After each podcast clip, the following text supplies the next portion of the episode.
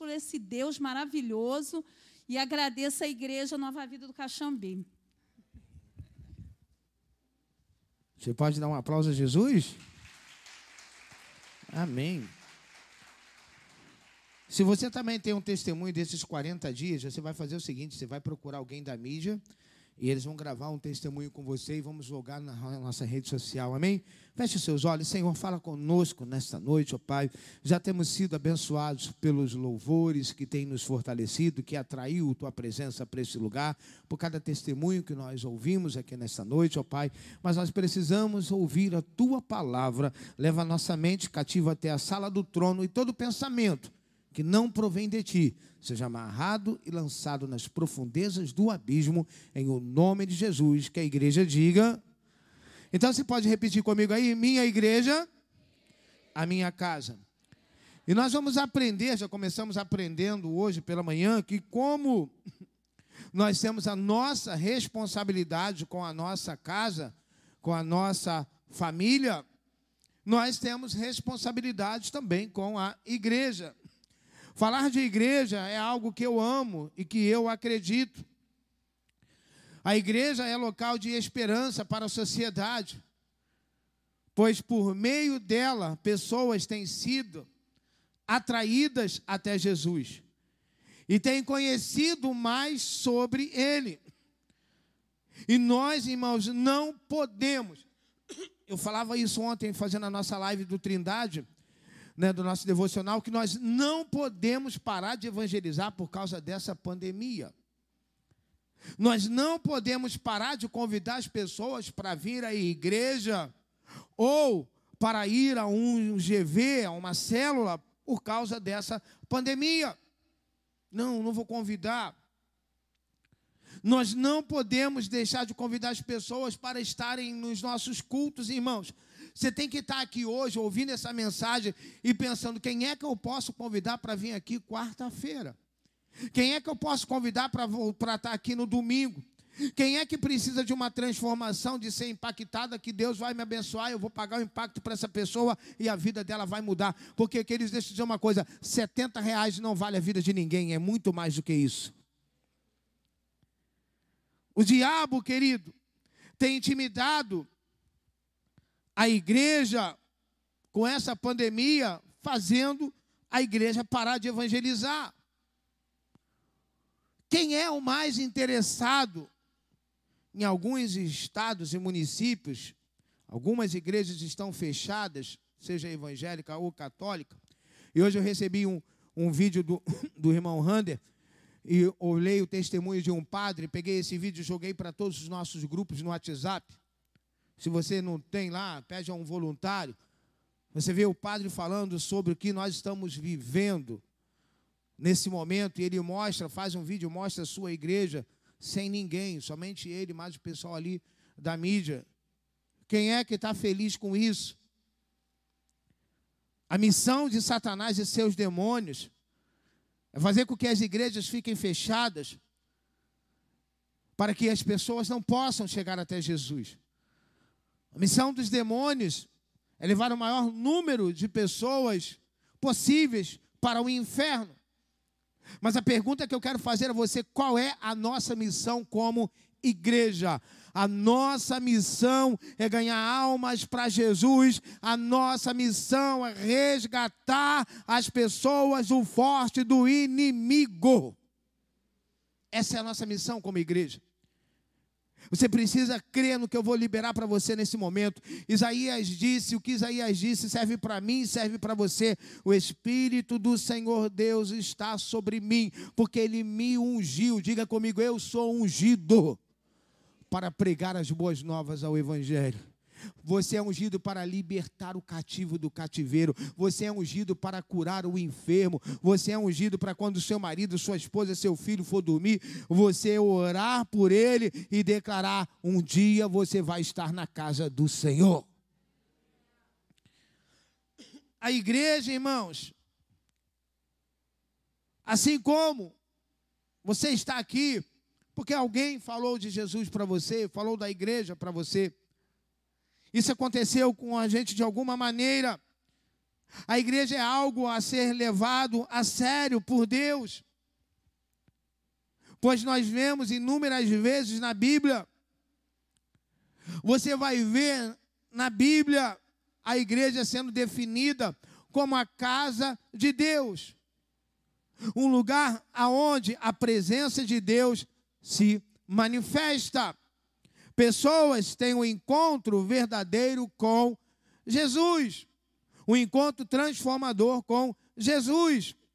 E aí você ouve aqui, perdão, que é o testemunho da irmã Andréia, que pensava em dar cabo da vida, ela entra aqui sem saber o que, que era, mas daqui a pouco aquele desejo de morrer é dado uma vontade de viver. Por quê, queridos? Porque o Espírito que habita aqui transforma vidas. O Espírito Santo. Às vezes a gente tem um, umas frases que a gente precisa entender o contexto. A igreja não muda ninguém. Sim, ela não muda ninguém. Mas o Espírito Santo habita na igreja. Deus transforma na igreja. Deus criou a igreja. A igreja, Jacó diz que é a porta do céu. Na igreja, a pessoa é transformada pelo poder do Espírito Santo. Você crê nisso? Irmão, se Deus leva a igreja tão a sério, nós devemos fazer o mesmo. O apóstolo Paulo, aquele mesmo que antes era um dos maiores perseguidores da igreja, dos cristãos. Depois que ele tem um encontro com Deus em Atos, capítulo 9, ele se comprometeu de uma forma tão profunda e genuína com a igreja, eu quero pedir para você abrir a sua Bíblia em 1 Timóteo, capítulo 3. 1 Timóteo 3,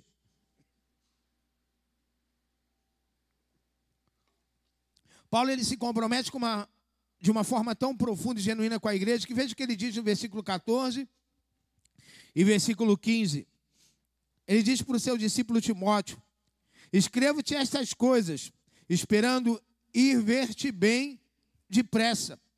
Mas se tardar, para que saibas como convém andar na casa de que é a Eu vou repetir para que saibais como convém andar na casa de que é a igreja do Deus, a coluna e a firmeza da verdade. Ei, esse lugar aqui é a casa de Deus. Independente da instituição, nova vida é a casa de Deus. E ele falou nesse texto que o nosso comportamento não deve ser de qualquer jeito. Mas existe um padrão que podemos seguir. Como é que nós devemos nos comportar na igreja? Assumindo a nossa responsabilidade. E agora você vai dizer três frases comigo. Você vai dizer: minha igreja, minha casa e minha responsabilidade nossa responsabilidade, queridos. A nossa igreja é a nossa responsabilidade. Começando pelos pastores, a responsabilidade de manter a casa do Senhor, a responsabilidade de manter as contas da casa do Senhor, começa por todos, irmãos. Porque ele diz que nós somos mantenedores da casa do Deus, queridos, nos chamou para assumirmos essa responsabilidade. Deus nos chamou e também nos confiou responsabilidade que Ele espera que sejam cumpridas por nós. E eu quero dizer uma coisa para você: eu não vou terceirizar a minha responsabilidade. Eu não vou terceirizar aquilo que é da minha responsabilidade.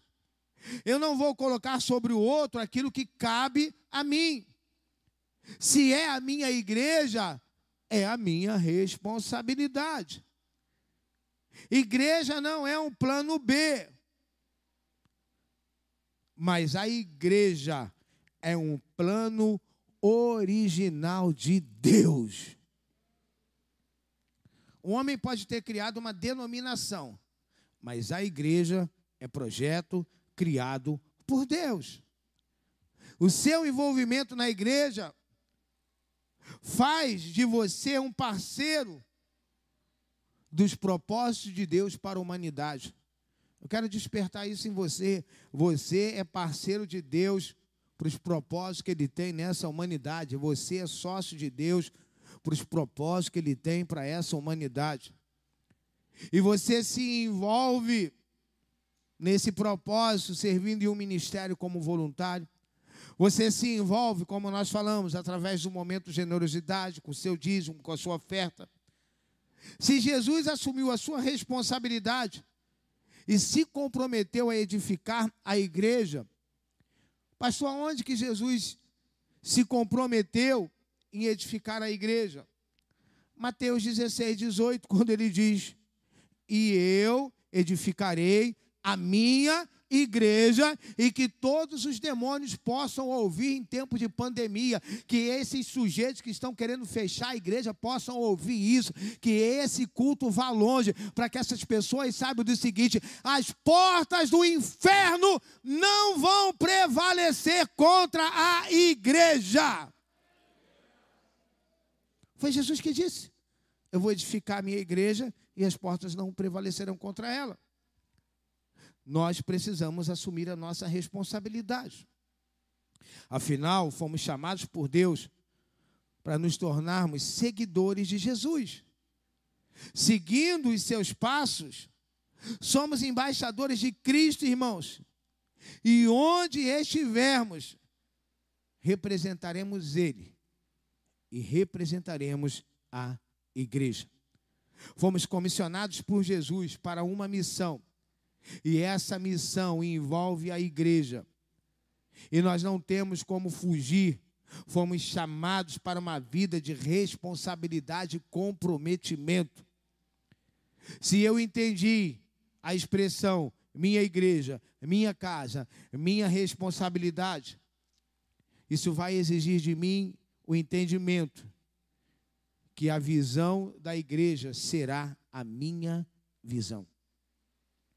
Se a igreja é a minha responsabilidade, a visão da igreja é a minha visão. Uma igreja não começa em um prédio ou estrutura, ela começa em uma visão de Deus. Abacuque capítulo 2, o Senhor respondeu assim para Abacuque, Abacuque 2, versículo 2, versículo 3, diz: Escreve claramente a visão em tábuas, para que se leia facilmente pois a visão aguarda um tempo designado. Ela fala do fim e não falhará. Ainda que demore, espere, porque ela certamente virá e não se atrasará. Nós temos uma visão dada por Deus para a nossa igreja. Então, se é uma visão para a nossa igreja, é uma visão para mim, é uma visão para você. A visão da igreja tem que ser a nossa visão. A definição de Bill Hayes. Bill Hayes é fundador de uma das maiores igrejas dos Estados Unidos e hoje com 25 mil membros. É uma das igrejas mais relevantes nos Estados Unidos. E ele diz uma frase muito interessante: ele diz, olha, a visão é um retrato do futuro que produz paixão nas pessoas. Qual é a visão que você tem dessa igreja? Qual é o retrato do futuro que você enxerga? Sem visão, o povo se perde. Sem visão, qualquer direção parece boa e correta. Uma pessoa que não tem visão, qualquer direção para ela está bom. Nós temos uma visão dada por Deus, irmãos, para a nossa igreja. E é isso que nós precisamos entender: que você precisa de uma visão Provérbios diz que onde não há revelação divina, onde não há visão, o povo se desvia. E o proverbista diz: Olha, como é feliz o que quem obedece à lei. Em um lugar onde não há visão, as opções elas prevalecem. Nós não temos opção. Diga comigo, nós temos uma visão. Você não pode ter uma opção, você tem que ter uma visão. Nós não nos movemos por boas opções, Nós não nos movemos por boas ideias, nós nos movemos por uma visão de Deus. Tudo que nós fazemos é por causa de uma visão, é por causa do nosso eu vejo. E nós vamos recordar aqui o nosso culto da visão que nós tivemos aqui no início do ano, do nosso eu vejo. E é por isso que nós temos uma visão. Eu vou falar aqui, você vai ler aí no, no telão, o nosso eu vejo, algumas coisas que eu separei para a gente dar continuidade. Eu vejo uma igreja onde cada membro é conhecido por Deus através de um profundo relacionamento com Ele. Eu vejo uma igreja onde cada um é conhecedor e praticante da palavra do Senhor. Eu vejo uma igreja conhecida pela excelência da glória de Deus. Uma igreja onde os jovens serão atraídos pelo testemunho vivo de que, vi, que a vida vale a pena ser vivida quando estamos na presença do Altíssimo. Uma igreja que começa nos lares sadios. Uma igreja onde a adoração ultrapassa os limites dos domingos e acontece no dia a dia das pessoas como estilo de vida. Uma igreja que evangeliza com o próprio testemunho das pessoas, aonde as atitudes e a coerência da vida falam mais do que palavras. Uma igreja onde a comunhão é fruto de relacionamentos saudáveis. Uma igreja onde o puro prazer é estar nela. Uma igreja fundamentada na transparência e na integridade que começa na vida da sua liderança. Uma igreja onde a cultura do reino de Deus é a base para a transformação da sociedade. Uma igreja que influencia através da sua generosidade. Uma igreja, queridos, aonde a mãe solteira, a viúva e o necessitado são carinhosamente cuidados e honrados. Uma igreja onde cada membro é um servo voluntário, porque entende que essa é a natureza de Jesus. Eu vejo uma igreja relevante e essa igreja é a nova vida do Caxambi. Você pode dizer glória a Deus? Você pode aplaudir a Deus pela sua igreja. Queridos, nós temos uma visão e ela é grande. E essa visão vai requerer algo de nós. Uma visão grande requer uma fé ainda maior. Para a visão grande que Deus nos deu, nós precisamos de uma fé maior. A fé é o fundamento da relação entre Deus e o homem. Por isso que o escritor de Hebreus, ele declara no seu livro, capítulo 11, versículo 6, que sem fé é impossível agradar a podemos, irmãos, nos pegar pensando que se trata de qualquer fé. Então basta ter uma fé do tamanho de um grão de mostarda, como diz Mateus 17, 20, no diálogo ali de Jesus com os discípulos. Mas se crescermos em nosso relacionamento com Deus, aprenda isso toda vez que você cresce no seu relacionamento com Deus, a sua fé em Deus também cresce cada vez mais. Quando crescemos no relacionamento com Deus, nossa fé em Deus cresce. Uma visão grande vai requerer de nós uma fé ainda maior. Querido, se você tem um projeto grande, quando tinha um projeto grande para 2020, 2021, aí entrou 2021, achou que a pandemia ia parar, aí aquele projeto grande foi paralisado por causa de falta de uma fé grande. Irmãos, eu não estou vivendo do que eu estou vendo e do que eu estou ouvindo. Eu estou vivendo cada dia desse ano crendo numa palavra. 2021, o ano da bênção dobrada. Para você, para um projeto grande, você precisa de uma fé grande. Nós vemos no Evangelho, irmãos, Jesus apontar que nem sempre a fé apresentada pelos homens era aquela que Deus procura. Nós vemos isso quando Jesus chamou os discípulos quando eles estavam lá na tempestade. Jesus disse para eles: Olha, homens de pequena fé, por que, que vocês duvidaram? Eles estavam enfrentando a tempestade no mar da Galileia, temiam morrer afogado. Em contrapartida, em outros momentos, Jesus reconheceu a fé de alguns como sendo grande. Por exemplo, em Mateus 15, 18, ele ora para a mulher Sírio Finícia, que estava com uma filha horrivelmente endemoniada. Jesus olha para aquela mulher e diz: Mulher, grande é a tua fé. Hebreus diz que, ora, a fé é a certeza das coisas que se esperam e a convicção de fatos que nós não vemos. Eu não vejo, mas eu creio que o milagre hoje já está na tua mão pela fé. Isso é fé. Precisamos ter fé, irmãos, para declarar a palavra, pois através da palavra de Deus, que o invisível aos nossos olhos se tornará visível. Eu vou contar até três e você vai declarar comigo bem forte essa frase. Você vai declarar isso pela fé. O meu impossível vai acontecer. Um, dois, três. Você pode dizer mais forte? Agora você vai mudar e vai dizer: O meu impossível já aconteceu pela fé. Recebe e agarra ele no seu coração. Querido, declare pela palavra de Deus. O salmista diz: Pois ele falou e tudo se fez, ele ordenou e tudo surgiu. Precisamos de uma fé ainda maior para trazer a existência no natural aquilo que já existe no sobrenatural. A visão grande é, requer uma fé maior. Foi a visão grande e a fé, irmãos, ainda maior, que nos faz crer que nós ainda vamos sair deste lugar. Vamos para um lugar maior, para que caiba mais almas sedentas por Jesus.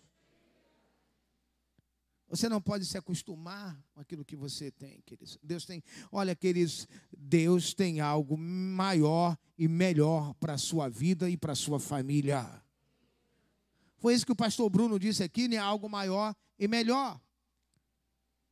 Nós precisamos ter isso no nosso coração. Minha igreja, minha casa, minha responsabilidade. Precisa arder no seu coração o desejo de ganhar almas. No Caxambi, queridos, eu pedi hoje o Lucas à tarde, e ele pesquisou para mim no Caxambi, no, em todos os santos. Só que é uma pesquisa feita pelo. Foi feita pelo censo 2010. Em 2010, em 2010, Caxambi, todos os santos, em 2010 tinha 10 mil habitantes. 10 mil não, 70, né? 70 mil habitantes. Caxambi e todos os santos. Porque se você chega ali na José Bonifácio, ele já é todos os santos. Então, em 2010, o bairro do Caxambi e todos os santos tinham 70 mil pessoas. Vamos supor que nesses 11 anos aí, é, aumentou a população em 10 mil. 80 mil pessoas nós temos então nesse bairro fazendo esse cálculo mais ou menos. E eu fiquei essa tarde pensando, eu quero que você reflita comigo. Porque o que eu vou falar aqui tem que mexer com você, porque mexeu comigo. Se, é, se tem 80 mil, pode ser que tenha até mais. Se tem 80 mil pessoas nesses bairros que é um colado com o outro, nós não temos na igreja ganhos para Jesus, nem 1% dessa população. Nem 1% nós ganhamos para Jesus. Nem 1%. E é o que eu disse, a gente está com medo de evangelizar por causa de pandemia, e o diabo levando pessoas para o inferno. Mas eu creio que depois dessa série, eu creio que depois desses dias de oração, a cada ano, nesse ano, eu creio que ainda até o final desse ano, pelo menos esses 1% nós vamos ter como membros lavados pelo sangue do Cordeiro. E eu fiquei imaginando, cada ano, se a gente ganhar 1% da população desse bairro, desses bairros, 1%, irmãos. Queridos, eu não posso ficar egoísta com essa pandemia, só pensar em mim. Nós deveríamos, nesse tempo de pandemia, ter inscrições para os nossos cultos, de tantas pessoas querendo participar. é uma visão que nos move. É uma visão grande, uma fé ainda maior que nos moveu da José Bonifácio para cá. E eu creio que da José Bonifácio para cá e daqui para outro lugar, para a glória do Senhor. É uma visão maior que nos faz chegar onde nós chegamos, irmãos. Uma fé ainda maior crê que, mesmo quando não vê mudanças visíveis, que não crê no que vê, mas uma fé que crê no Deus do impossível. Não uma fé que crê naquilo que vê, mas naquilo que ouve de Deus. E o que Deus tem para dizer para você é que nesse tempo de pandemia, o melhor ainda está por vir. Uma visão grande, que eles ela depende totalmente de Deus. Porque uma visão sem poder de Deus se torna apenas um desejo. O principal segredo para essa visão grande se tornar uma realidade não está apenas em ser uma visão dada por Deus. Porque não adianta ter uma visão dada por Deus e nós andarmos por conta própria. Temos que ter uma visão grande e dependência total de Deus. Você pode dizer amém? João diz, disse Jesus na carta no Evangelho de João, capítulo 15, versículo 15, Jesus diz assim: Olha, eu sou a videira, vocês são os ramos. Se alguém permanecer em mim e eu nele, esse dará muito fruto, pois sem mim vocês não podem fazer coisa alguma. Tem uma outra versão que vai dizer: sem mim nada podeis fazer. Queridos, muitas, muitas visões e projetos não são bem-sucedidos porque Deus não está neles. Não é porque que Deus não quer estar, é porque nós o excluímos. Vivemos a ilusão de uma autossuficiência. Eu sou bom, eu tenho meu emprego, não dependo de igreja, não dependo de ninguém. Esse vive uma autossuficiência. Quando na verdade nós precisamos entender que a nossa suficiência vem do alto. Algo que, de que nós não abrimos mão, irmãos. Nosso ministério é depender totalmente de Deus. Nesses 11 anos, em cada estação que vivemos como igreja, em cada mudança que nós vivemos, em cada culto, em cada grupo de vida, em cada gestão, em tudo, queremos ser totalmente dependentes de Deus. Queremos fazer como Moisés, que diante de uma missão que havia recebido, expressou a sua dependência total ao Senhor. E Deus disse: Moisés, vai, eu vou enviar um anjo. E Deus, Moisés disse: Não, não, não, não. Sem a tua presença, nós não vamos a lugar nenhum. Moisés disse: Se a tua presença não for, nós não vamos. Muitos planos fracassam porque você excluiu Deus dos seus planos. Moisés ele diz: Olha, a gente não vai arredar o pé daqui sem a tua presença. Se o Senhor não for, nós não vamos. Há pessoas que estão assim, irmãos vivendo sem a presença. Você sabe qual foi a diferença dos discípulos terem é, é, vivido aquela tempestade, quase sendo afogado de Moisés? A diferença é que Moisés disse: Nós não vamos sem a tua presença. Jesus ele diz para os discípulos assim: Olha, entrem no barco e vão para o outro lado, que eu vou para o monte orar. Os discípulos abriram mão com facilidade da presença de Jesus. Muito dos, muitos planos estão fracassando, projetos fracassaram, porque as pessoas estão abrindo mão de Deus. E Moisés disse: Olha, se o Senhor não for, nós não iremos. Mas o contrário também é verdade. Se o Senhor for conosco, nós iremos para cima. Querido, aprenda isso, guarda isso pratica isso. Se Deus está com você, Deus mandou você fazer, vai para cima que a vitória é certa. Não, mas tem pandemia. Não, eu vou abrir esse negócio aqui, mas está em crise. Se Deus mandou, vai. Porque o que garante a sua vitória é a presença de Deus ao seu lado. Toda visão é a solução para um problema.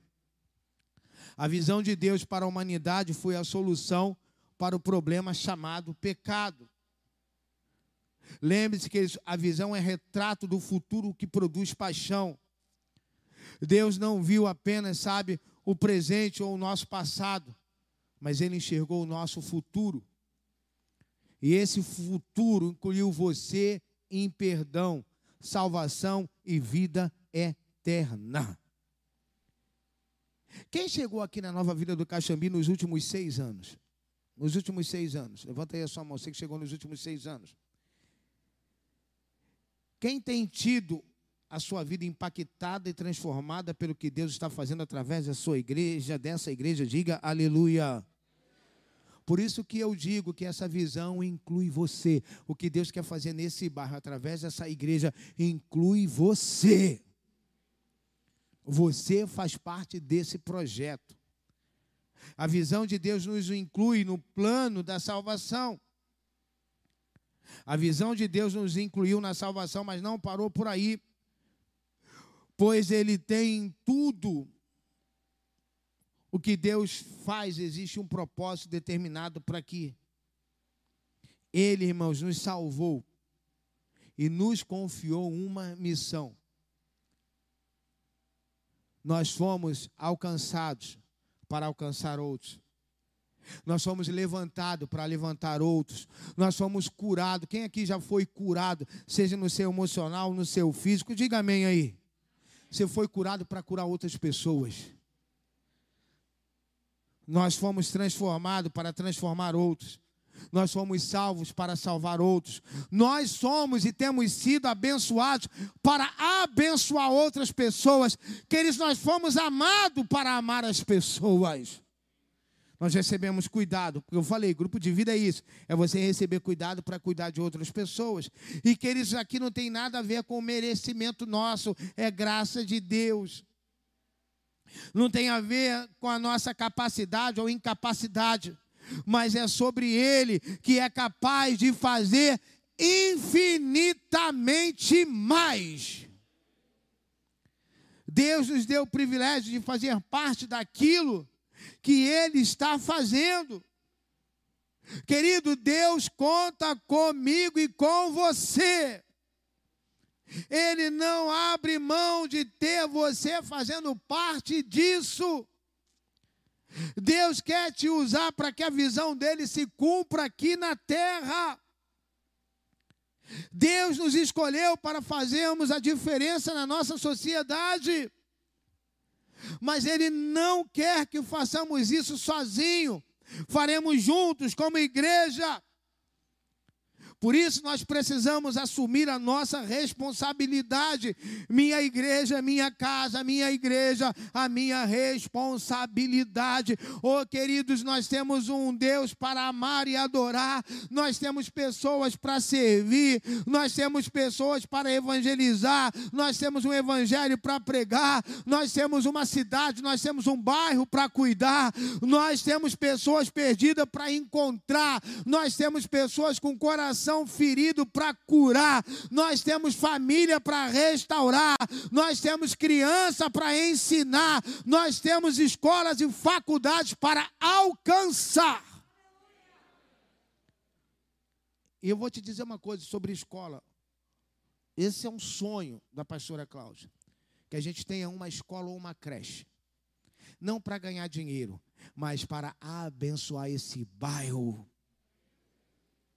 famílias carentes que não têm como pagar. Irmãos, nós temos, nós temos, eu vou botar nós porque eu quero te ajudar nesse projeto. Nós temos que ganhar a sua família para Jesus. Você pode dizer comigo, nós temos que ganhar a nossa família para Jesus. Fala para o seu irmão que está do seu lado aí. Nós temos que ganhar a nossa família para Jesus.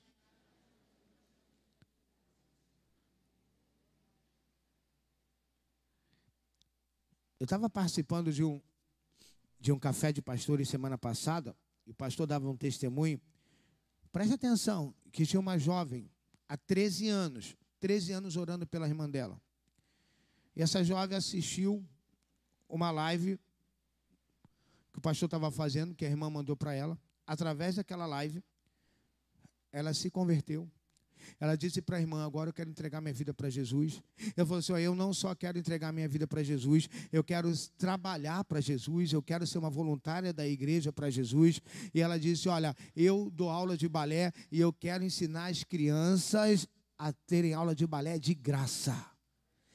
13 anos orando pela sua irmã. Não pare de orar pela sua família, porque vai acontecer. Eu vou fazer uma pergunta de novo. Você crê no poder da oração? Crê mesmo? Você está disposto a pagar um preço pela sua família, pela sua vida e pelos seus negócios em oração? Diga glória a Deus. Não, você vai dizer comigo, eu estou disposto a pagar o preço. Tá mesmo? Ah. Então, domingo que vem, eu vou estar aqui com a pastora, esse domingo e o outro, sete horas da manhã, para a gente orar. Ué, diminuiu, glória a Deus. Só alguém ali falou glória a Deus. Pastor, sete horas da manhã. Eu já trabalho a semana toda. Sua família vale essa reclamação? Dois domingos? Dois domingos? Eu vou te contar um segredo sete horas da manhã, você vai vir para aqui orar, mas ó, vou até falar, botar assim, ó, a pastora Cláudia disse que vai te dar o café. Entendeu? Depois a gente vai tomar um café. Nós vamos estar aqui sete horas da manhã orando. Irmãos, tem pessoas que dizem assim, olha, ou vai ou racha. Você já ouviu essa frase? Você já falou essa frase? Seja sincero, eu já falei várias vezes. Você já falou essa frase? Só eu falei? Ou vai ou racha? Depois de 40 dias de jejum, 12 horas de oração, todo domingo orando. Para com isso, eu já arranquei essa palavra da minha boca, agora não tem mais nada de ou vai ou racha, não. Com Deus, ou vai ou vai. Vai rachar nada, meu. Que a gente vai rachar é um inferno, a cara do diabo. Domingo, 7 horas da manhã, o céu vai estar aberto na Tenente França 366. Você tem que vir pagar o preço, querido. Sabe? Acho que, ah, mas é, é sete horas da manhã, eu tenho isso, eu tenho aquilo. Imagina se Jesus pensa em muita coisa para morrer no nosso lugar. A gente não estaria aqui hoje. Irmãos, a visão de Deus para, para a visão de Deus é para pessoas, é para você, é para ganhar almas para Cristo. E eu declaro que nós vamos ser uma igreja relevante nesse bairro porque nós vamos ganhar muitas pessoas para Jesus. Ele entregou seu filho naquela cruz para que essa visão se tornasse realidade em nossa vida, para que você fosse salvo do poder do pecado recebesse uma missão pelo qual vale a pena viver e se entregar. Ô meu irmão, outro dia eu disse aqui: ai, não tem coisa melhor do que ser servo do Deus vivo. Não tem coisa melhor do que estar na igreja, estar na comunhão do povo. Se você está aí online e ainda não decidiu entregar sua vida para Jesus, ou se você está aqui e não decidiu entregar sua vida para Jesus, faça isso hoje. E tenha o seu nome escrito no livro da vida eterna e venha fazer parte da família espiritual, que é uma família mais que vencedoras. Mas eu já tomei muitas decisões na minha vida mas a melhor decisão que eu tomei na minha vida foi entregar ela para Deus. Essa foi a melhor decisão. Venha fazer parte dessa família, irmãos. Essa família que tem lutas, tem problemas, tem um negocinho aqui, tem outro negocinho ali, mas é a família mais feliz dessa terra. Porque nós, da nova vida do Caxambi, somos uma igreja que. Vamos ficar de pé. Olha, você está aqui, sua família ainda não entregou a vida para Jesus, sua responsabilidade. Minha igreja é a minha. Irmãos, eu conheço pessoas, talvez você esteja aqui que se enquadra nisso. Eu conheço pessoas que amam receber pessoas na sua casa para um lanche da tarde. Alguém gosta de receber alguém em casa? tem muitas pessoas que gostam, tem gente que não gosta, tem pessoas que gostam, né? Então, queridos, que você, assim como você gosta de receber pessoas na sua casa, traga pessoas para a nossa casa. A minha igreja é a minha. Feche seus olhos, vamos adorar a Jesus. Se você está aqui, por acaso estava desviado do caminho do Senhor, ou está aqui e ainda não entregou sua vida para Jesus, aproveitar que está todo mundo de cabeça curvada, de olhos fechados, erga sua mão ao céu, se você quer fazer isso nessa noite. Se você ainda não entregou a sua vida para Jesus e quer fazer isso, somente quem ainda não entregou sua vida para Jesus, esse é o, é o apelo. Olha, ainda não entreguei, eu quero entregar minha vida para Jesus. Sabe, levanta a sua mão aí bem alto para me orar por você para que Ele possa mudar a sua vida, para que Ele possa transformar a sua vida. Se você está aí online, deixa uma mensagem lá no Instagram da nossa igreja. Olha, eu quero entregar minha vida para Jesus. Alguém vai entrar em contato com você, sabe? Então, que você possa, sabe, nessa noite tomar essa decisão. E você que está aqui quer sabe, assumir uma responsabilidade como igreja. Coloca a mão no seu coração. Minha igreja, minha casa, minha responsabilidade. Bota a mão no seu coração.